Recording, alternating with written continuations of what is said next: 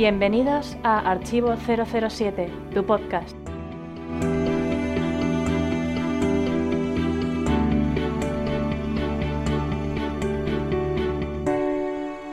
Hola a todos, soy Alberto alias Clark y vamos a dar comienzo al podcast 081 de Archivo 007 con el que queremos rendir homenaje a Sina Inston, la cantante de Solo para sus ojos.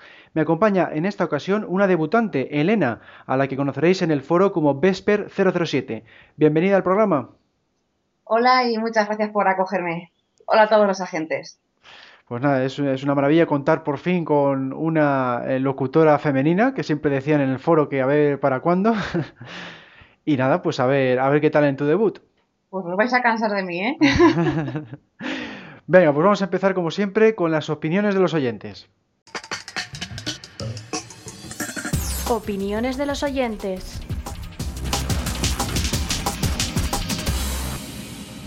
Los siguientes foreros nos han dejado su opinión. Josemi009, GGL007, Pablo-Ortega, Klaalk, El Santo, Miles Messervy, Pablo Arrieta, Endica007 y Selasor. Lo que más les ha gustado ha sido el debate, el debut del Doctor Panecillo y la promo. Y como nos han pedido que leamos una parte de los comentarios que se hacen, o al menos un resumen un poco más extenso, pues hay que decir que se ha levantado bastante polémica con el tema de Nunca digas nunca jamás, eh, que si era una película oficial, que si no, que si pertenece a la saga. Bueno, ha habido bastante discusión en este, en este mm, respecto al tema del podcast anterior. Los que están a favor, pues dicen que mm, tiene los derechos de la novela Operación Trueno, entre otras razones, y luego hay otros que, están en contra dicen que no puede ser un filme de 007 porque carece de muchos de los ingredientes habituales. Entonces, eh, por tu parte, Elena, ¿la consideras una película de James Bond o no? Definitivamente no. Además, la estuve viendo ayer, me entró un sueño tremendo porque me parece de lo más aburrida. Eh, la veo como un poco más americanada, no en plan mm, tan inglesa, y hay elementos que no me cuadran, como puede ser el tango que baila con dominó, que está súper preparado, y eso es que no, no, es que no me, me gustó el tango, ¿eh? me encanta el tango, pero no le pega a James Bond, vamos, para nada. O el juego de guerra de escritorio este que se lleva con, con largo. Además, a largo lo veo un villano bastante comedido, así como muy, no sé, no es como los otros villanos. Hmm. No, no me gusta. y pues faltan algunos elementos también, sí. Notas eso, sí, yo también noto lo mismo, que faltan eh, bastantes elementos. Entonces, bueno, eh, sí que la considero película de James Bond, pero como aparte. O sea, no, por eso nunca la meto, por ejemplo, en los concursos que hacemos de las microquedadas. Pues no lo suelo meter en las preguntas o no lo suelo no suelo jugar mucho con ella, no tengo eh, merchandising concretamente de ella. Eh, bueno, pues es una película, sí, es de James Bond, pero yo la considero pues como, como aparte de, lo que, de la franquicia. Bueno, pues vamos a seguir con el podcast. El espontáneo. El elegido esta vez ha sido Sandra Manzano Vilar. Su comentario de Twitter ha sido el siguiente un follow Frida y Bondiano para el mejor club de 007, arroba archivo-007. Lo dejaría todo para surcar los mares contigo. Con los siguientes hashtags, frases Casino Royal y Bon Romántico. Bueno, pues muchas gracias Sandra por indicarnos esta, esta frase. Significa mucho para nosotros recibir este tipo de apoyos, sobre todo ahora que acabamos de empezar con el club y eh, nada, pues a ver si seguimos con él. De momento no ha empezado mal porque en estos dos meses que llevamos tenemos más de 40 socios, no está nada mal. Y nada, pues como siempre recordamos que estamos en la web archivo037.com, tenemos también el foro que está en archivo037.com barra foros y en las redes sociales Facebook, Twitter, Google YouTube, LinkedIn y ahora también en Instagram. Bueno, pues seguimos con el podcast.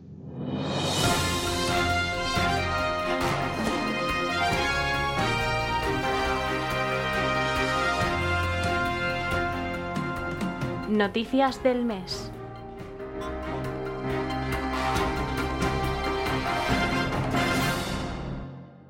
Hace unos días falleció el actor Luis Jordan, alias Kamal Khan, en Octopussy a la edad de 93 años. No solo encarnó a este villano Bond con gran elegancia y carisma, sino que participó también en muchas otras producciones. La más popular fue el musical Gigi de 1958, por el que fue nominado al Globo de Oro. Roger Moore y Kabir Bedi, entre otros, lamentaron su pérdida en las redes sociales. Bueno, pues es una triste noticia, pero claro, eh, con el paso del tiempo, pues nos vamos a encontrar con muchas noticias de este, de este estilo, porque estamos hablando de una saga muy longeva, ¿verdad, Elena? Totalmente de acuerdo, es una pérdida muy grande porque fue un gran actor y además eh, uno, un villano bastante eh, especial, por lo menos para mí, porque me gustó muchísimo, pero es normal que, nos encontremos, como tú dices bien, con estas noticias, porque la saga ya es muy larga y tiene muchos años. Por otra parte, se ha quemado la residencia de Pies Brosnan, ubicada en Malibu, California. Aunque tuvo lugar por la noche y la familia estaba en su interior, solo hay que lamentar daños materiales. Aún se desconocen las causas.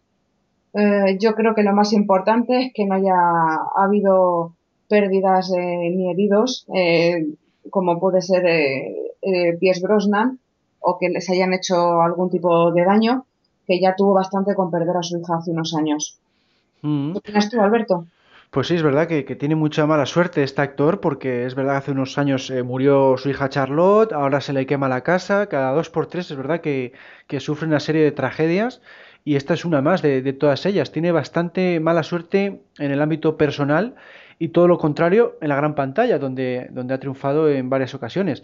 Pues nada, a ver si el seguro le cubre las pérdidas, que creo que alcanzaban como un millón de dólares, era bastante cuantioso, porque es una mansión que está ahí a pie de playa.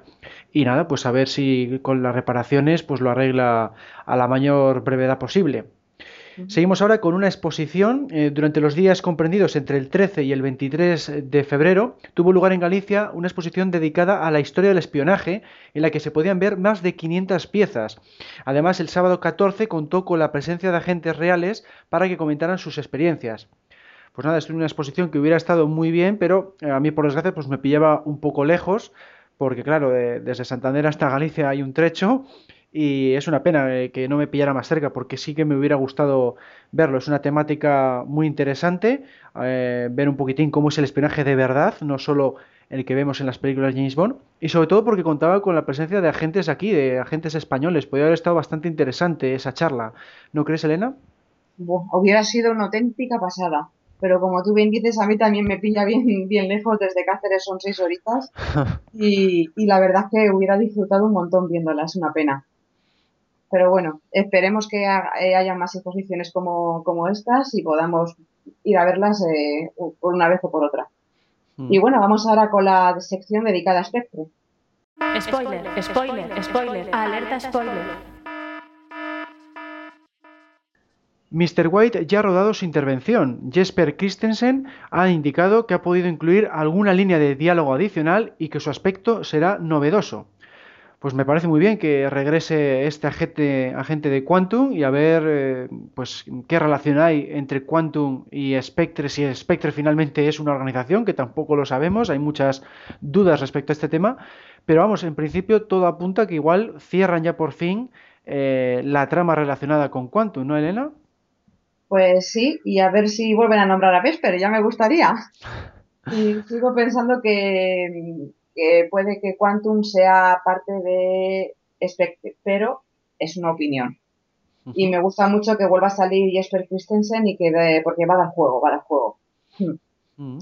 Por otra parte, eh, Daniel Craig se ha lesionado levemente la rodilla mientras rodaba una pelea en los estudios Pinewood. Sin embargo, no ha producido grandes cambios en la programación del proyecto. Y ya me gustaría a mí poder ir a curar de la rodilla, pero bueno. Pues es verdad que, tiene también mala suerte Craig en, su etapa de Bond, porque en todas las películas eh, se fastidia algo. No sé si en Casino Royale creo que fue un diente y alguna cosa más, y en Quantum también alguna cosa, y, a pesar de que todas las medidas que hay en el cine, ¿verdad? Pues nada. Como dijo, ¿quién fue Roger Moore? Que si no te lastimas no, eras, no eres un buen James Bond o algo así. Sí, me suena, ¿no? Que, que dijo, dijo algo de eso. Y es verdad que, claro, que quieren hacerlo tan realista, pues que a veces se les va de las manos. Pero bueno, en este caso parece que no ha sido grave porque siguen rodando y, no, no, ha pasado así nada. Están rodando actualmente en Roma y parece que sin problemas. Sí, si no que, hubiera, que hubieran llamado a Roger Moore ya que se ofreció por Twitter. también, sí, la clásica broma de, Roger Moore. Sí. Bueno, luego han estado rodando también en Austria y durante el rodaje en este país eh, ocurrió que uno de los camiones cámaras se salió de la carretera y se chocó contra un granero. El asistente del director de la segunda unidad, Terry Madden, eh, Terry Madden que lleva trabajando en la franquicia desde solo para sus ojos, sufrió varias fracturas. Pues aquí fue un accidente un poco más serio que el de Craig, pero bueno, tampoco ha sido eh, trágico y, es eso, pues que, que, están rodando en entornos pues bastante complicados, localizaciones de gran riesgo y claro, pues siempre te puede pasar esto por mucho que lo calcules, ¿no? Sí, más que con esas temperaturas, en esas carreteras con el frío que hace. Y bueno, yo lo que deseo es que se recupere pronto y pueda seguir con la producción. Bueno, pues vamos a pasar ahora a la sección de archivo 007. Hombre, Elena, ¿cuánto tiempo sin... ¡Baja la voz! Pero, pero, ¿por qué? ¿Qué pasa? Es que ahora soy espía. Podrían estar escuchándonos. ¿Cómo que ahora eres espía? Sí, es que me he suscrito al club de Archivo 007 y pone que soy agente doble cero. Te esperamos en archivo007.com, la mejor web de James Bond en español.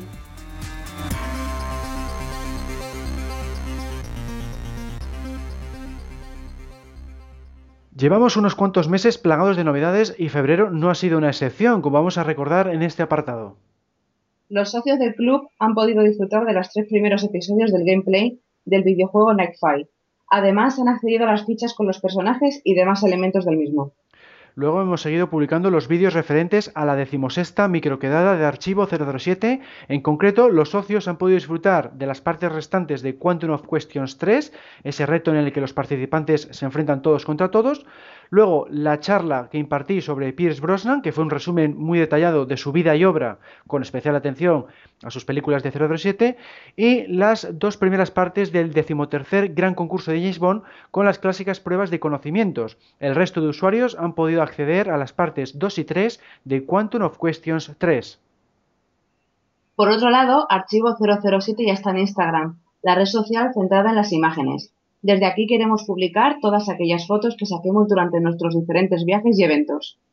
Luego el club Archivo 007 ya está preparando su primer evento. Lo hemos denominado Primeras Jornadas Bondianas y tendrá lugar el sábado 25 de abril en un local de Santander, en Cantabria.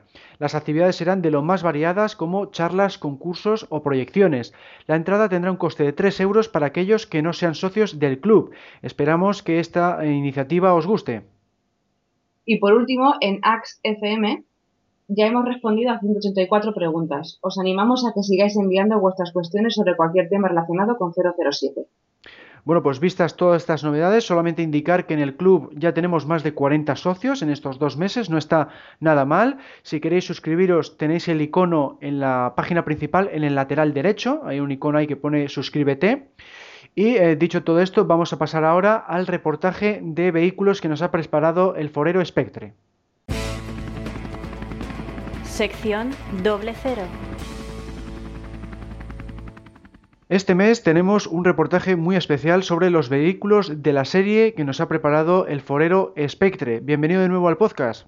Hola, buenos días. En el foro todos me conocéis como Spectre, pero en realidad yo me llamo Przemysław Skowroński, lo cual suena raro, así que casi mejor que me llaméis Spectre. Estupendo. Bueno, pues cuéntanos, haz un pequeño recorrido sobre los vehículos y coches de las películas.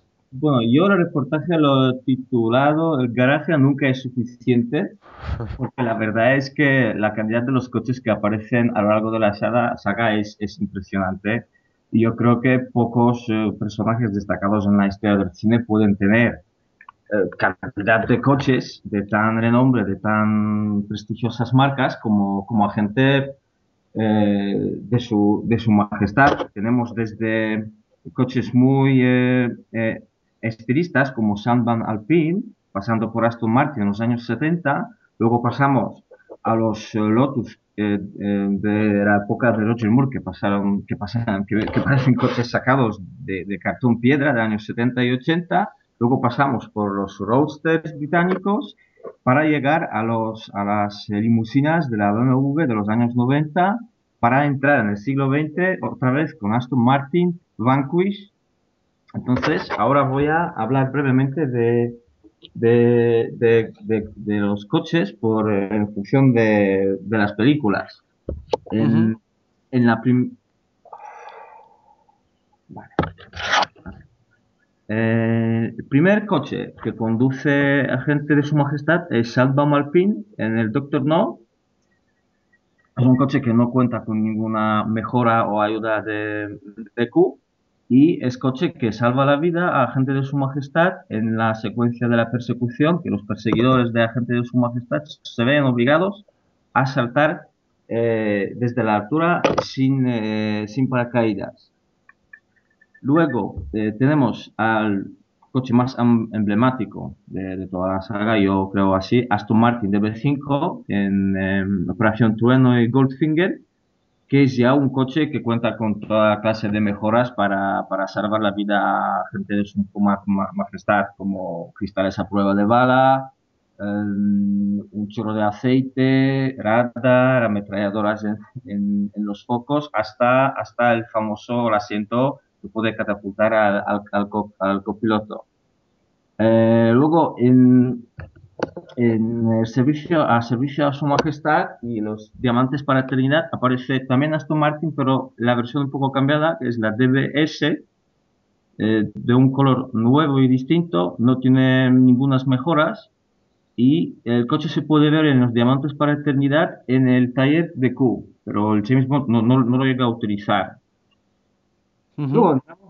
luego, entramos, en, eh, en, la etapa de, em, de Roger Moore, Aquí el coche que hay que mencionar sí o sí es el Lotus Spirit, que tenía un diseño que la verdad es que lo miras y parece sacado de, hecho de un cartón piedra, más, más, más que otra cosa por sus, por sus líneas que eran muy, muy características y, um, y hizo ese coche hizo lo que ningún coche de, de, de, James, no solo de James Bond, sino en toda la historia del cine creo que hizo, que es convertirse en, en un submarino.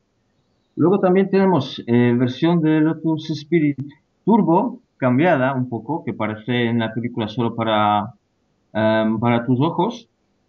Lo que pasa que em, este eh, queda destruido porque uno de los em, malos de los que aparece en la película intentaba robar y el coche tenía eh, incluido el sistema de autodestrucción, con lo cual el coche se destruye, pero por suerte eh, tenía uno de repuesto, digamos, en el, en el con lo cual podría seguir con la, con la persecución eh, de, los malos. Em, bueno, ahora vamos a entrar a, en la etapa de, eh, de, de, Dalton. Sí, muy bien, gracias. Pero no me sale. Eh, solamente quería destacar eh, eh, Aston Martin. Bueno, Dalton apenas hizo dos películas. y es coche que cambió el color, por ejemplo, porque según los productores, el nuevo Aston Martin V8, V8 8 volante tenía un color que se llamaba mm, Gun Metal Silver, cuando los DB5 tenían un color que se, que se llama el Silver Beach, o sea, creo que en castellano sería el, plateado, ¿no? Hmm, y, y, coche, la verdad es que entró muy bien eh, en finales de los años 80 porque contaba con toda serie de mejoras como los láseres, lanzamisiles, eh, misiles teledirigidos, por supuesto, equipación estándar como es, pues, por ejemplo, el cristal a prueba de paras, balas, sistema de, autodestrucción. Eh, bien, Mm, básicamente, solo, solo, este coche quería mencionar durante la época de Dalton y ahora ya entramos eh, en la época de, de, Brosnan, que aquí otra vez vuelven a aparecer los Aston Martin y eh, aparece una marca totalmente nueva eh, en, en, la saga que es la, la, BMW. Luego un poco más adelante explicaré por qué apareció. Eh, bueno, en GoldenEye aparece Aston Martin DB5 de nuevo, como lo, como lo sabemos y para muchos de los aficionados, em, la, la, secuencia de persecución que tiene Bond con Xenia, con, que conduce, sí, Onatop, que conduce su Ferrari, es, es, es la mejor eh, eh, secuencia de persecución de, de, de, de, toda la saga. Gana, gana, gana el Ferrari y aquí he averiguado información, aunque en la revista en la que lo encontré no hay ninguna fuente al respecto. Dicen que eh, lo ganó Ferrari porque cuando se rodaban las, las secuencias de GoldenEye, el coche quedó dañado de, de manera muy seria y los gastos de reparación eran elevados. Entonces la casa italiana aceptó un acuerdo con E.ON con una condición de que Ferrari ganaría ah, el duelo de tú a tú con, con, eh, con James Bond conduciendo a Aston, Aston Martin. ¿no? Así, que, así que aquí también vemos cómo el no sé, interés comercial o factor mm. lejano del guion pues influye al final en la película, porque al fin y al cabo es dinero, luego los contables de E.ON pues, tienen que poner también Em, luego em, tenemos, o sea, el GoldenEye aparece BMW Z3, que básicamente eh, era un coche nuevo, que catapultó también a, la fama. Luego en Mañana Nunca Muere tenemos de nuevo Aston Martin DB5 y aparece eh, uno de los coches más, más potentes, no solo por todo, todo tipo de mejoras que tiene, sino por, por, el tamaño, por lo robusto que es, porque es un coche grande, y es BMW 750IL, que si tenéis memoria fotográfica es el coche que presenta Q a Bond en, en el aeropuerto de Hamburgo, donde le muestra también que es un coche dirigido mediante un móvil lo cual a mí personalmente me gusta mucho, pero también he leído varias eh, opiniones que dicen, por ejemplo, que es el coche más aburrido de toda la saga de Agente de mujeres, a pesar de todas las mejoras y los gadgets eh, eh, que tiene. A ver, luego tenemos el, el mundo nunca es suficiente y tenemos el BMW Z8, que es de nuevo BMW, por lo visto, BMW hizo buen interés o simplemente la cooperación comercial con, con E.ON iba, iba bastante bien si han decidido tener BMW durante tantas, tantas entregas.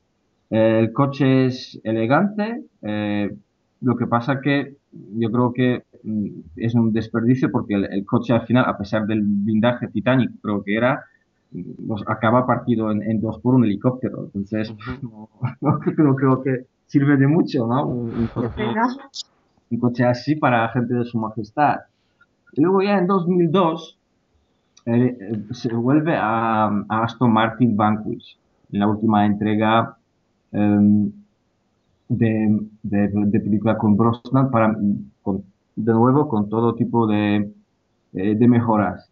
Bueno, eh, ya hemos acabado el etapa de Brosnan y ahora vamos a entrar en la etapa que todavía nos, dura, que es la etapa de Daniel Craig. Eh, Daniel Craig empieza en 2006 también con Martin DBS, que es, eh, digamos, el, relacionado con el Aston Martin DBS que tenía George Lazenby en 1969, digamos, es, es desarrollado a partir de, aquel coche, ¿no? Em, no tenía muchísimas mejoras porque eh, básicamente no las necesitaba y eh, se inventó un nuevo tipo de, de, color para este coche que se llamaba Casino Ice.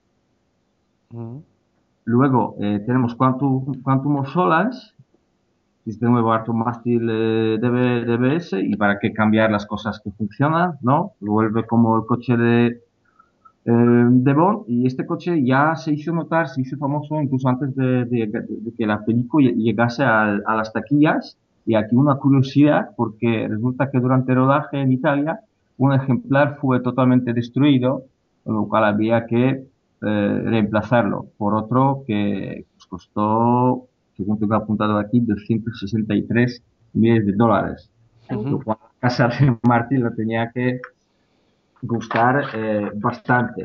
Así que, em, y también aparece el Aston Martin DB5 en la última entrega, Skyfall, donde acaba totalmente eh, destruido. Yo he llegado a ver en bueno, las cosas que he buscado que Sam Mendes lo decidió destruir porque tenía desde niñez cierto afecto por ese, por ese modelo de coche, precisamente. Es, la, es, es lo que, es lo que apareció en la revista. Em, como podemos ver, Aston, James Bond tiene, eh, tiene gustos no solo para Martini, no solo para refinados trajes, eh, no solo para alcohol de marca, sino también em, para, para, coches, como, como debe de ser. Y luego también ha conducido coches que, que no eran oficiales de Bond, ¿no? Sí, sí, también, también. Ha conducido eh, coches que no eran oficiales, pues desde el Citroën CV, el francés, que por cierto era trucado porque contaba con bastante más potencia que un coche ordinario, hasta Alfa Romeo que toma prestado para salvar, em, eh, un segundito, para salvar, si fue en, eh, en, la mítica película Topusi, toma prestado un Alfa Romeo eh, GT V6 pues para salvar, para desactivar la bomba en una base aérea de Alemania Occidental con la guerra, guerra fría como, como escenario. Eh, aparecen, por ejemplo, también cosas como Ford Mustang, eh, que son los famosos, son los famosos coches eh, llamados muscle cars. Em, por ejemplo, para rodaje de diamantes para la eternidad se utilizaron hasta ocho ejemplares de Mustang. Eh, que contaron con una, una potencia de 800 caballos mecánicos y un motor, un motor de, de 7 eh, de 7 litros. Y luego, en cuanto a coches de villanos, ¿cuáles destacarías? Ah, pues coches de, verdad es que no lo tenía muy bien preparado, pero a ver, eh, sobre todo los Mercedes miras el listado de las de, de, de, los coches que, que, aparecen y por lo visto gustan mucho en, Mercedes, por ejemplo el Mercedes de Audi eh, Goldfinger o mm, coches Bentley también.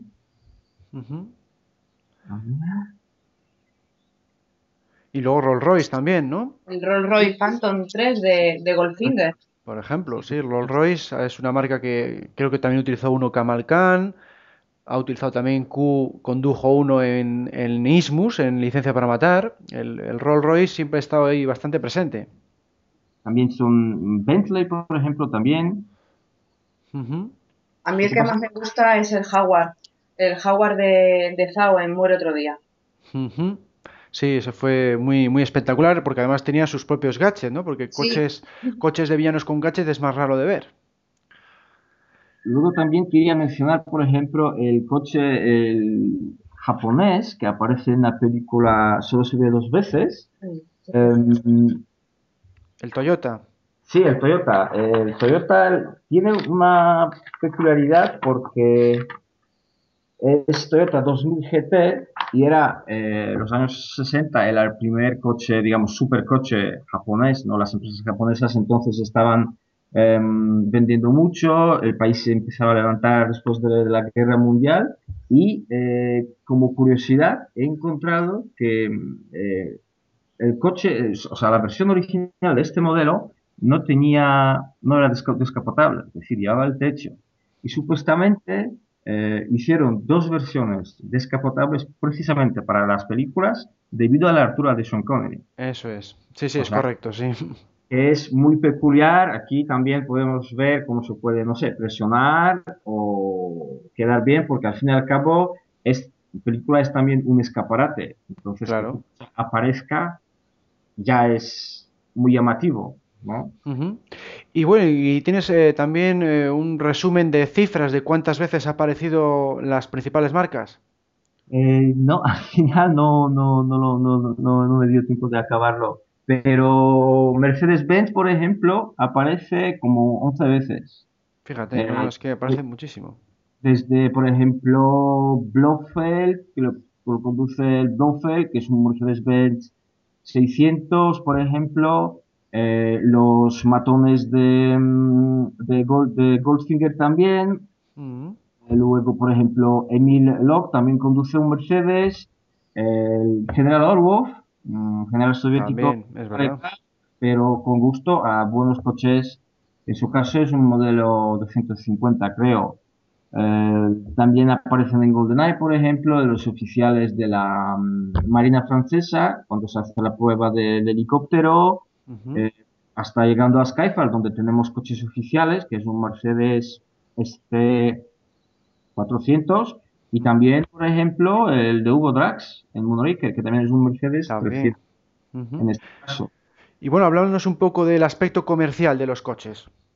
Bueno, aspecto comercial, eh, bueno, eh, antes de entrar, antes de explicarlo esto, por ejemplo, quería comentar brevemente una cosa. El primer coche, como he dicho antes, que conduce agente de su majestad, era el, el Sandbaum Alpine, que no era ningún coche, digamos, eh, que ellos lo buscaron, Eon y, tal. Simplemente eh, se buscaba determinadas marcas, pero claro, eh, ellos empezaban a hacer las películas de Bond, tenían un presupuesto limitado. Entonces, según lo que he leído, es coche que prestaron de una mujer que era el propietario de este coche que se encontraba en la zona de rodaje. Llegaron a un acuerdo con tema, se pagaron los seguros respectivos y así aparece, aparece el coche. El aspecto comercial, pues quería mm, hablarlo con el ejemplo de Aston Martin, que va a ser breve, y luego un poco más largo con el tema de BMW. El Aston Martin básicamente se convirtió en una marca conocida gracias a su aparición en, en las películas de Agente de Su Majestad, porque eh, eh, era un coche que encajaba, digamos, en el público masculino sobre todo, con un poco, digamos, no varonil, de imagen fuerte, ¿no? Y Yasaka ayudó mucho a, a, que el coche sea destacado, sea marca que es conocida hoy en día. Hace 50 años, cuando se empezaba a rodar, eh, se, se, empezaban a rodar las películas sobre Agente de Su Majestad, no, no, no lo era así. Pero sobre todo, aspecto comercial, quería hablar sobre, sobre el BMW. A ver, porque aparentemente, eh, miramos por donde miramos, los coches alemanes siempre forman parte de, de las películas de, sobre Agente 007, porque si no son los que conduce Bond, los, los conducen los que le persiguen. Mm. Entonces, eh, se busca con la contratación de, de Pierce Brosnan, eh, yo creo que se intentaba buscar algún nuevo formato, un aire distinto de, de, la, de, las próximas entregas de la película y por lo tanto decidieron cambiar eh, el coche. Y eh, todo cambió en 1994, cuando ya estaba el proyecto de Golden en marcha y pues la gente de, de E.ON eh, visitó la fábrica de, de, BMW en Múnich y, y finalmente decidieron, eh, decidieron contratar eh, BMW. Pero no solamente por eso, tenemos que tener en cuenta dos, dos, factores más. BMW, al fin y al cabo, por entonces, creo que compró la casa británica Martin, con lo cual, o, perdón, el, el, Rover, con lo cual ya era más fácil, digamos, encajar ¿no? el, la imagen de un coche alemán en una en una película británica y eh, el, el, modelo, el C3 Roadster, pues eh, está, se fabricaba también en Estados Unidos, lo cual eso, eso también, mmm, eso también al fin y al cabo eh, cuenta. Y por lo visto les fue bien porque decidieron renovar y luego BMW aparece en las próximas entregas de Brosnan, salvo la, la última. Uh -huh. Sí, sí, no, fue un acuerdo muy importante. No sé si pagaron como eh, mil millones de dólares por las tres películas y, y, por esa razón pues no se fichó tampoco a, Aston Martin, ¿no? Porque había pagado mucho dinero BMW y, claro, pues a los productores les interesa para que el, el presupuesto pues sea más factible de conseguir. ¿eh? Bueno, en cuanto a coleccionistas, háblanos un poco de alguna curiosidad. Pues de algunas curiosidades, pues un modelo de Aston Martin DB5 en eh, 2010 se llegó a vender, a ver, el cifra en euros son, no tengo, no sé cuál curso es de hoy, pero así a simple vista sería más o menos 3,5 millones de euros, con las matrículas de la película Goldfinger incluidas, es las que parece 007 y todo esto. Uh -huh. eh, a ver, de las cifras, ¿qué más tengo que aquí? Las cifras. Mañana me compro dos. sí, que está de oferta, ¿no? Está de oferta, total. Vaya, vaya cifras. Sí, hace poco también salió una noticia de, de que se había vendido un Lotus Sprint también por una, una, salvajada de dinero. No sé si eran 300.000 euros o, o, una, o 30.000 euros, una burrada. Creo que eran 30.000 euros. Y, y, también fue llamativo en Quantum of Solas, ese coche que has mencionado tú antes que se volcó y quedó destrozado que sufrió un accidente, eso lo compró un fan por el mismo precio que vale el mismo coche nuevo. Fue realmente sorprendente, pagó como 250.000 euros creo que fueron por un coche totalmente destrozado por decir que mm, tengo el coche que se accidentó en esta película. Es realmente sorprendente hasta qué punto llegan los fans. A ver, tiene su encanto, ¿eh? tiene su encanto, pero claro, mm, eh, no, no por esa cifra, ¿no? Porque estás pagando lo mismo que vale uno nuevo. Ah, pero ¿y lo que puedes ¿y lo que presumes? Eso sí, puedes presumir, porque mira, este coche que tengo aquí roto en el garaje, que no puede ni arrancar, es el coche que se rompió en cuanto a unos solaz. Pues es, realmente, a mí me impacta mucho eso, vamos, comprar una cosa rota. Yo puedo decir que en Octopussy, eh, cuando entra James Bond a desactivar la bomba y, le persiguen un montón de policías, mm. van en BMWs 324 eh, del año La Polta porque tengo uno igual. Ah, pues mira, no, no me he fijado en ese, en ese detalle. Son gris oscuro, son gris oscuro y yo lo tengo en blanco. Ajá. Bueno, pues eh, Spectre, ¿algún dato más de coleccionistas? Bueno, más que de coleccionistas, digamos que es apartado de curiosidades o cosas. Eh, curiosidades, sí. Y quería mencionar, eh, por ejemplo, no, supongo que a algunos de vosotros os suena el hoy ya muy conocido el diseñador italiano Giorgio Giauro, que en 40, no, 40, 30 o un pico años atrás no era tan conocido como hoy en día y fue él quien se encargó del diseño de, Lotus Spirit.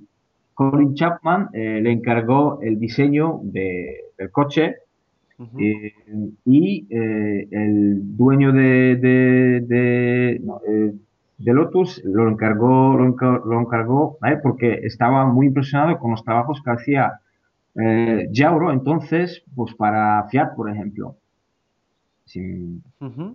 O sea, que, incluso hay diseñadores metidos, digamos, eh, de forma eh, secundaria en la saga también.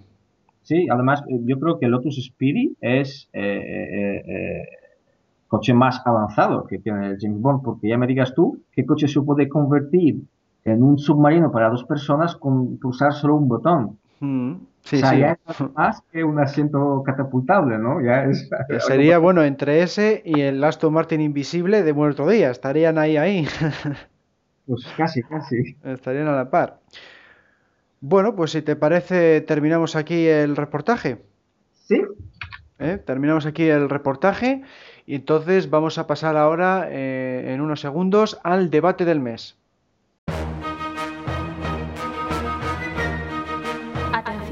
Unidades. Atención, el debate comenzará en 3, 2, 1.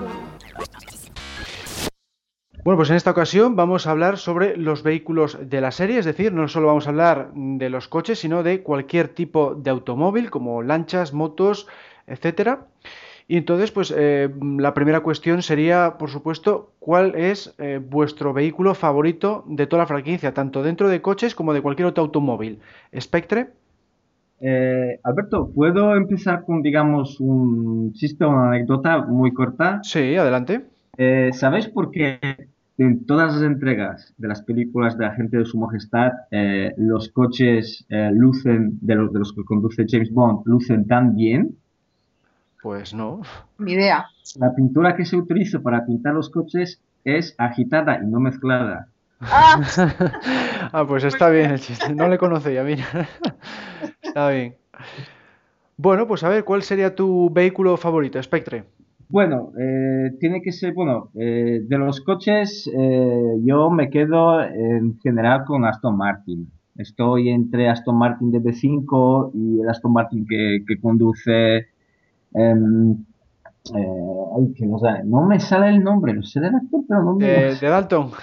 Sí, de Dalton, no ah. sé por qué, no me sale. Eh, y luego de los de vehículos que no son coches, pues eh, siempre me gustaba porque mm, cuando empecé a ver las películas de James Bond, mi película favorita era Solo se em, vive dos veces, entonces el helicóptero este de la pequeña Nelly creo que es, que aparece, ah, este siempre era mi vehículo favorito de los no coches, ¿no? Y bueno, ¿y tú, Elena, cuál tienes como favorito? Por supuesto, el, DB5, como coche. También me gusta mucho el DBS que sale en Casino Royal, el Jaguar de Zao en Muere Otro Día, y como y sin ser coches, me gusta el, el Tiger de GoldenEye, Ah, el helicóptero, sí. El helicóptero, que es una pasada, ya me gustaría a mí pilotar uno de esos. Y la lancha de, de Q en, en Tomorrow Never Dies. Eh, bueno, en el, mundo nunca es suficiente. En el mundo nunca es suficiente. Eso, sí, que eso, eso le pasa también a Brosan, se equivoca una con otra. Bueno, pues en mi caso a mí me gusta muchísimo eh, como coche el, Lotus Sprint que hemos hablado antes en el reportaje, pues me parece que tiene un diseño muy distintivo y sobre todo porque tiene ese gadget de convertirse en submarino, ¿no? Es un gadget que siempre me, me impactó la primera vez que lo vi y vamos, el, el hecho de que sea anfibio eh, es una cualidad realmente impresionante. Y luego, dentro de los que no son coches, pues me gusta también, como ha dicho Spectre, la pequeña Nelly. Es un vehículo que siempre me gustó por la cantidad de gadgets que tiene en un vehículo tan minúsculo. Es realmente eh, impactante. Y luego en la escena está muy bien porque, claro, suena el, James Bond theme al mismo tiempo y me gusta, me gusta bastante dentro de esa película. Y bueno, de, los que menos nos gustan, ¿cuál, cuál pondrías en primer lugar, Spectre? Bueno, de los coches eh, es otra vez Aston Martin, pero el modelo concreto que conduce George Lazenby, eh, que es el DBS. Eh, es un coche que no me gusta mm, por dos razones. primero, por el color, que para mí no, no, no encaja para nada. Y segundo, yo soy muy fan de todo lo que hace de mejoras y eventos de la sección Q y él no cuenta con, con nada. Entonces es vehículo de toda la saga que, no me gusta. En segundo lugar pondría el BMW de 750, ¿eh? que tampoco, tampoco me gusta mucho ¿eh? el coche. Ah. Bueno, ¿y a ti, Elena? Pues os va a sorprender, pero el que menos me gusta es el Citroën dos caballos, de solo para sus ojos. No, pues yo iba a decir el mismo. vale. Sí, sí, yo iba a decir el mismo. Y el avión de Quantum of Solas que lo veo así como un poco chatarrera. Sí, es, muy antiguo. Ese sí, no sé si es de los años 40 o, anterior, ¿no? Es muy, muy antiguo. Pues a mí de, coches, pues, pues sí, pondría eso, el Citroën dos caballos, porque claro, me parece demasiado normalito para, para James Bond. Y, bueno, pues claro, es una escena pues más cómica que seria. Y bueno, me, le encaja lo que es al, James Bond de Roger Moore, pero me, me hubiera gustado algo un poquito más serio, ¿no? Porque, por ejemplo, en, eh, Parola para Matar maneja el Renault 11 y bueno, pues como que es un poco más creíble, ¿no? Sí. pero claro, es que un Citroën que solo tiene dos caballos, pues es bastante sorprendente que consiga zafarse, ¿no?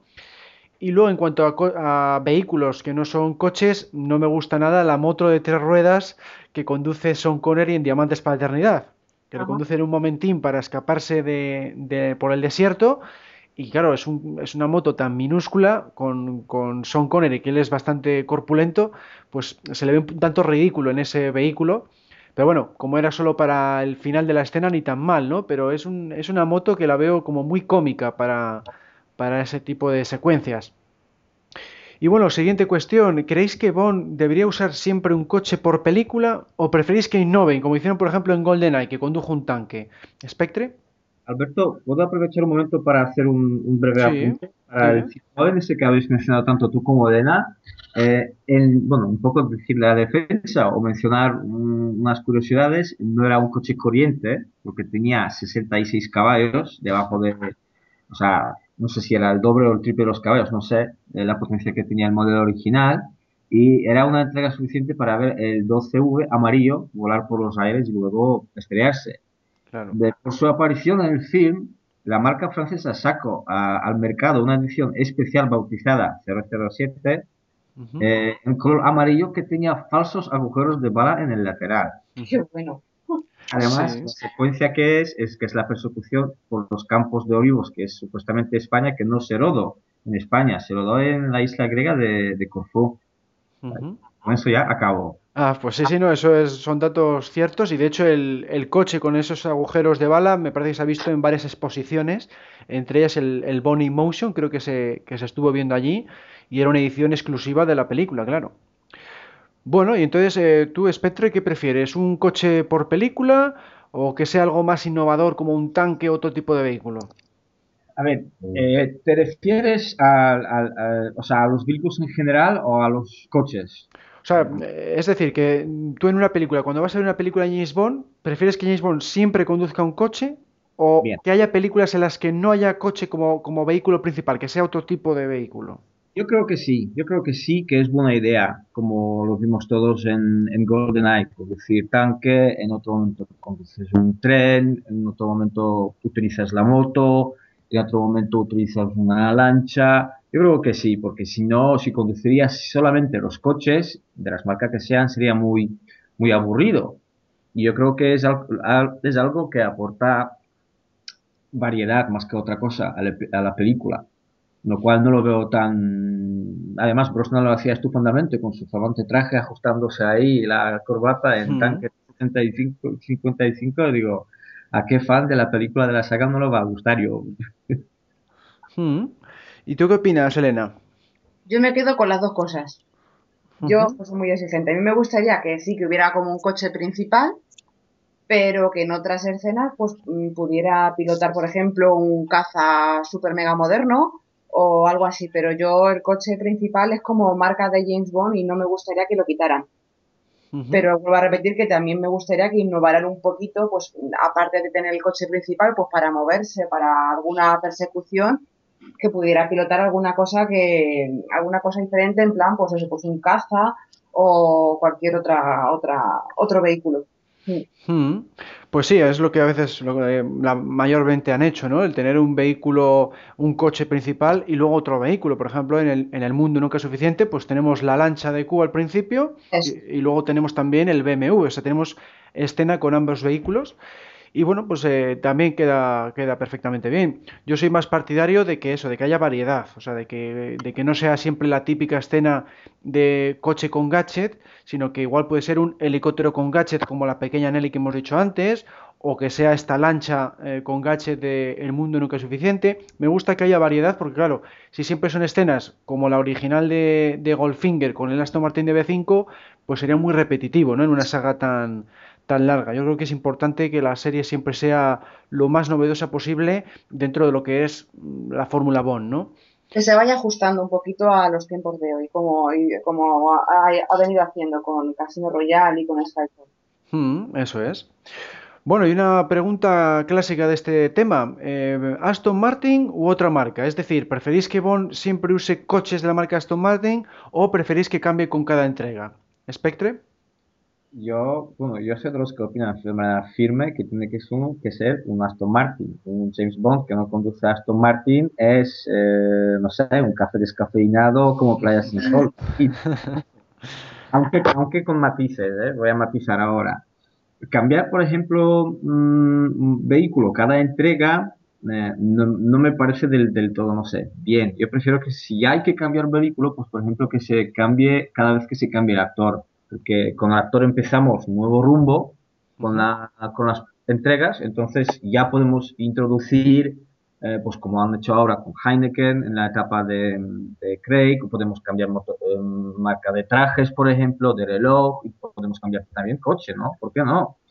Eh, y como lo que sí que veo bien que conduzca coches que no sean de Aston Martin, ya sea un Mercedes, sea un Volvo, pero que sean coches secundarios o un tercer plano incluso, no sea un coche principal, pero desde luego Aston Martin, claramente. ¿Y tú, Elena, qué opinas? Yo estoy totalmente de acuerdo con Spectre y, y creo que si no hay Aston Martin, no hay James Bond. O sea, es como un elemento de, la, de toda la saga. O sea, yo me quedo con Aston Martin. Pues sí, la verdad es que Aston Martin es, es el coche, por, vamos, la marca por excelencia de la saga. Pero bueno, a mí personalmente me gusta que haya variedad. A mí, por ejemplo, en la espía que mamó utilizó un Lotus y no pasó absolutamente nada. O sea, lo vi bastante, bastante bien. Y en otras, otras ocasiones pues ha conducido otras marcas y a mí lo que más me interesa sobre todo es que la escena que protagonice que esté bien hecha, que sea una persecución interesante y eso es lo que más, lo que más busco en mi caso.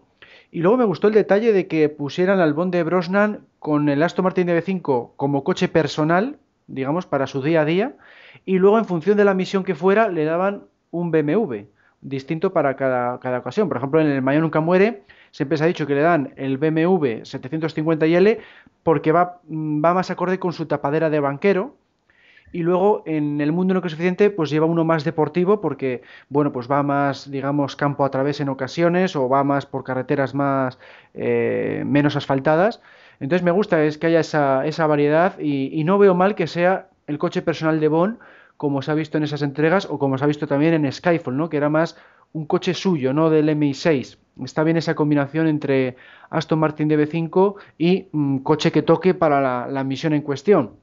Pero bueno, eso lo van a ir, eh, depende de la película, pues como salga el guion, lo van variando. Y bueno, para terminar, ¿os gusta que aparezcan vehículos con gadgets o preferís que Bond conduzca automóviles normales y corrientes? ¿Spectre? Bueno, eh, la verdad es que ambas cosas, ¿eh? No es una pregunta frita, digamos, porque es que si no, el Q perdería el papel en todas las películas, no tiene que inventar siempre algo. Eh, yo mucho, soy mucho de los gadgets en general y por lo tanto las películas.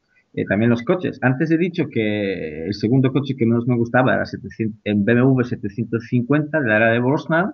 Sin embargo, mi secuencia de persecución favorita es la que sucede en esa película en el garaje, con el coche blindado ese, dirigido por el móvil. es una cosa muy curiosa, pero, pero, pero es así. Y en cuanto a conducir los coches normales y corrientes, pues eh, también. No, no, puede, se puede pasar toda la película conduciendo un solo coche con toda la serie de gadgets y mejoras de la sección Q, si no fuera muy, muy aburrido. A mí, por ejemplo, el coche que yo personalmente es uno de mis coches favoritos es Ford Mustang.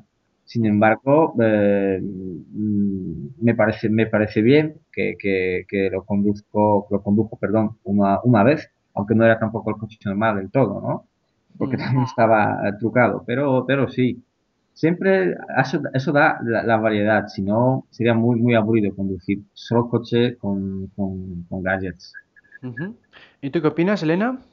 Yo también opino que con gadgets, pero en vez de ya tanta, tanta pistolita que sale por todos lados, me gustaría que fueran gadgets más tecnológicos.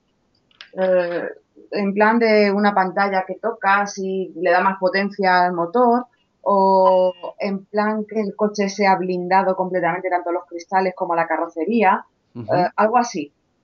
Algo más, más novedoso, pero siempre con gadgets, porque también opino que es marca James Bond. Hmm, sí, yo soy de esa opinión. Yo siempre me ha gustado el James Bond más fantástico porque es el que, el que le ha dado fama, ¿no? Y lo que, una de las cosas que le caracterizan, igual que haya siempre cierto tipo de villanos o cierto tipo de localizaciones, pues el hecho de que haya eh, coche con gadget es bastante típico en la saga y yo a veces pues lo echan falta, ¿no? Eh, por ejemplo, en la etapa de Craig es una de las cosas que echan falta el, que no tenga esa, esa escena de, coche con gadget, eh, salvo en el caso de Skyfall que volvía a manejar el DB5 y entonces siempre lo, lo echo en falta, ¿no? Que el, que el vehículo de Bond tenga algún tipo de gadget y cuanto más novedoso, pues mejor, que no, lo que dices tú, Elena, que no sea siempre ametralladoras o misiles. A mí me gustó, por ejemplo, mucho en Casino Royale cuando le da el, el, Aston Martin nuevo y tiene el, el desfibrilador, perdón. Ah, sí. O le toca la bandejita esa de la pistola, pues mm, cosas de esas, ¿no? Un poquito más novedosas que no sea tanto cohete y tanto tanta ametralladora. Pues sí, tienen que ser eso, bastante originales y novedosos, porque si no, pues estaríamos siempre, digamos, repitiendo la escena original de Goldfinger y, tiene que haber eh, mucha originalidad, porque si no, una saga pues no aguanta eh, tantos años y, con tanto éxito de taquilla. ¿Eh? Bueno, pues con esto terminamos el debate. Entonces, antes de nada, pues hay que dar las gracias a Spectre por haber participado en él y por habernos traído ese fantástico reportaje. Gracias. Muchas gracias. Gracias, Perdón por si se me ha notado, no sé, el estrés un poco, porque entre cosas que tengo aquí apuntadas en, mi idioma materno, en castellano y inglés, la verdad es que está coordinando un poquito todo, pero gracias por vuestro, vuestro tiempo. ¿Puedo acabar con dos solamente más? Mm, sí, sí. En primer lugar, yo quiero decir que yo estoy encantadísimo de la vida que la próxima entrega se llama Spectre. O sea, yo no tengo nada que ver con esto. ¿Es verdad? a mí que simplemente se me ocurrió cuando me registré en 2012 por ahí y, la verdad es que no hay mejor que me gusta mucho y ya para acabar os quería contar un último cortito chiste mm.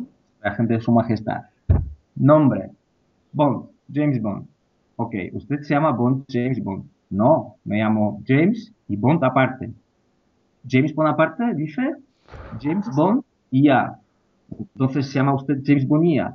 Pon 007 mejor. ese, ese, me ese sí, ese me, sonaba de haberle visto por ahí en el. No sé si lo pusieron en el foro o en Twitter, sí, sí, sí. Bueno, pues gracias Spectre y seguimos con el podcast. Biografía del mes.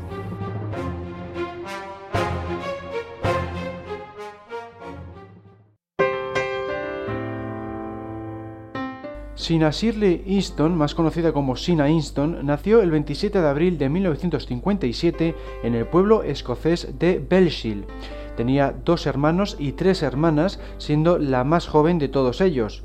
Su primera actuación tuvo lugar durante el 25 aniversario de boda de unos familiares cuando tan solo tenía 5 años. Su padre, Alex, falleció cuando tenía 12 años. A pesar de ello, su madre, Annie, consiguió sacar a la familia adelante y siempre sacaba tiempo para sus hijos. Por ejemplo, les enseñó a leer antes de que fueran a la escuela. Inston no tomó la decisión de dedicarse a cantar hasta que vio la película Tal como éramos de 1973, protagonizada por la también cantante Barbara Streisand. El tema que ésta interpretaba al comienzo del metraje fue lo que más la motivó a apostar por la música. No obstante, empezó trabajando como profesora de interpretación en la Real Academia Escocesa de Música y Drama de Glasgow, donde permaneció entre 1975 y 1979. Eso sí, por las noches cantaba en clubs locales con una banda llamada Something Else. En 1979 se casó con Sandy Inston, el primero de cuatro maridos. Se divorciaron en tan solo ocho meses, pero Sina decidió conservar el apellido Inston. Por aquel entonces la llamaron para participar en un programa de la BBC llamado The Big Time, en el que se observaba el recorrido de una cantante hacia la fama. Estaba rodeada de cámaras continuamente, pero al final consiguió su objetivo y en 1980 sacó su primer single, Mother Girl. Fue todo un éxito porque apareció en el top 10 del Reino Unido. Sería el primero de muchos otros triunfos. Sus cifras a partir de entonces fueron gloriosas. Fue nominada seis veces a los premios Grammy, ganando en dos ocasiones. Obtuvo cinco álbumes de oro en los Estados Unidos y uno de platino. En suma, vendió más de 20 millones de álbumes y singles en todo el mundo. No es de extrañar, por tanto, que los productores Bond la escogieran para interpretar el tema principal de Solo para sus ojos, la cinta de Roger Moore de 1981. La historia de esta canción comienza con John Barry. El mítico compositor de la franquicia había sido acusado de evasión de impuestos en el Reino Unido, así que no podía acudir a Londres para grabar la banda sonora del filme. De esta forma, recomendó a Bill Conti, que había sido nominado al Oscar por su trabajo en Rocky en 1976. Este compositor americano se encargó tanto de la canción que nos ocupa como de la banda sonora. La letra, que habla de una mujer en su intento de atraer al hombre al que ama, corrió a cargo de Michael Leeson, famoso por trabajar en La Hora de Bill Cosby y La Guerra de los Rose, entre otras. El resultado fue magnífico. La canción recibió una nominación al Globo de Oro y al Oscar. Solo dos temas anteriores, el de Vive y deja morir y el de La espía que me amó, habían contado con tanto respaldo. Y no sería hasta la reciente Skyfall cuando se consiguió un éxito similar de cara a los críticos americanos. Además, obtuvo un gran nivel de ventas. Alcanzó el puesto número 8 en la lista de éxitos del Reino Unido y el número 4 en Estados Unidos. También llamó la atención el hecho de que Sina apareció en la famosa secuencia de títulos de crédito, siendo la primera y última vez que sucedió en la serie. En el ámbito personal se casó en otras tres ocasiones, como hemos mencionado. Su matrimonio más largo duró tan solo 18 meses.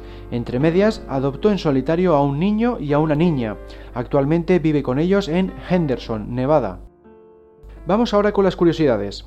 Aunque es escocesa, tiene la nacionalidad norteamericana ha ganado dos premios Grammy, entre ellos el de Mejor Nueva Artista en 1981. El cantante Robbie Williams la menciona en su canción Me and My Monkey. Inston es la única escocesa junto con Lulu en participar en la serie de James Bond. Sin embargo, ninguna de ellas trabajó con Sean Connery en el papel. Cuando la canción For Your Eyes Only de Solo para sus ojos fue nominada al Oscar, Inston se encargó de interpretarla en la ceremonia de los premios. Desde Archivo 007 queremos dedicar este podcast 081 a la cantante Sheena Inston por haber interpretado la canción de Solo para sus ojos, la película número 12 de la franquicia, estrenada en 1981. Encuesta del mes. Como solemos hacer, la encuesta ha tenido relación con el debate del podcast anterior. La pregunta era la siguiente. ¿Considerarías Nunca digas nunca jamás parte de la saga de James Bond? Bueno, pues la respuesta ganadora ha sido sí, como cualquier otra película, con 83 votos, lo que supone el 61,9% de los votos. La otra opción era No, eh, merece estar lo más alejada posible. Obtuvo 49 votos, es decir, el 36,6% del total. Bueno, pues yo en principio eh, sí que la considero película de James Bond, pero claro, no dentro de la franquicia. Entonces, pues eh, en este caso la verdad es que la pregunta da lugar a, dudas. Y yo diría, claro, como parte de la saga James Bond, diría que no, pero sí que la considero de 007. Es que, claro, es un matiz que ahí nos ha dado problemas también en, cuando lo hemos discutido en el foro. Y nada, yo en principio aquí votaría que no. ¿Y tú, Elena? Yo también he votado que no, por supuesto. Porque ya, ya has comentado que, que, no te, aparte de que no te gusta la película en sí, pues como película de James Bond tampoco. No, no la veo primero y como bien has comentado porque no es de la misma franquicia. Y segundo porque le faltan muchas cosas para ser una película de James Bond, no se ve casino, eh, los, eh, por ejemplo, el tema de la persecución en vez de con coches con una moto, que yo lo veo también un poco así, eh, un poco ridículo ese tema de la persecución, no me gustó, y otros muchos matices que no me encajan en, en una película de James Bond. Mm. Pues sí, a mí me pasa un poco, un poco lo mismo. La, vamos, la, la, veo, la disfruto dentro de lo que cabe, es entretenida, pero pues he hecho en falta, pues eso, el James Bond theme, la, la secuencia de títulos de crédito, un poco más de espectacularidad. Eh, en fin, no es, no es de mis favoritas, ni mucho menos, y por eso siempre la tengo un poquitín al, al margen cuando, pues cuando hago cualquier tipo de, de proyecto relacionado con James Bond. Sí. Y bueno, pues vamos ahora con la despedida. Hola, sabemos que te gusta mucho el programa que estás escuchando, así que seremos héroes. Somos 00 Podcast, tu podcast de cine, cada 15 días en 00podcast.es. Adiós. Y así llegamos al final de este podcast 081. Bueno, pues ¿qué tal te has visto, Elena, en tu debut? Yo me he visto bien y me lo he pasado en grande, pero creo que la opinión esa tienen que darla los oyentes. pues a ver, a ver si responden en el foro, ¿no? Que suelen dejar bastante, un par de comentarios por lo menos. Y yo creo que bien, vamos, porque eh, nos ha salido bastante redondo, sin apenas equivocaciones, y yo creo que interesante, ¿no? Gracias a ti también, que lo has preparado súper bien. bueno, pues nada, entonces eh, animamos desde aquí a que eh, se, anime, eh, se animen a participar nuevas voces, como has hecho tú. Y luego, pues nos recordamos un poco mmm, cuáles son nuestras direcciones. Estamos en archivo037.com, nuestro foro está en archivo037.com barra foros y luego estamos en las redes sociales Facebook, Twitter, LinkedIn, Instagram, YouTube y Google Plus. Y luego además hay que repetir que estamos ahora como Club Archivo 037, una asociación sin ánimo de lucro con el que queremos fomentar más nuestras actividades y ya sabéis que en la página principal de, de la web pues, os podéis apuntar en el icono suscríbete a mano derecha y con ello pues podéis convertiros en socios y tener acceso a tres revistas al año, tres postales, podéis conseguir también acceso premium a los contenidos eh, y con todo esto que, que estamos haciendo es mm, conseguir nuevos eventos. ¿eh? Vamos a intentar participar tanto eventos propios como eventos organizados por otros organismos y nada, pues eh, os animamos a que os apuntéis a, tanto a una cosa como a con, tanto participar en el podcast como ser socios de nuestro club. Un saludo a todos y hasta la próxima. Hasta la próxima.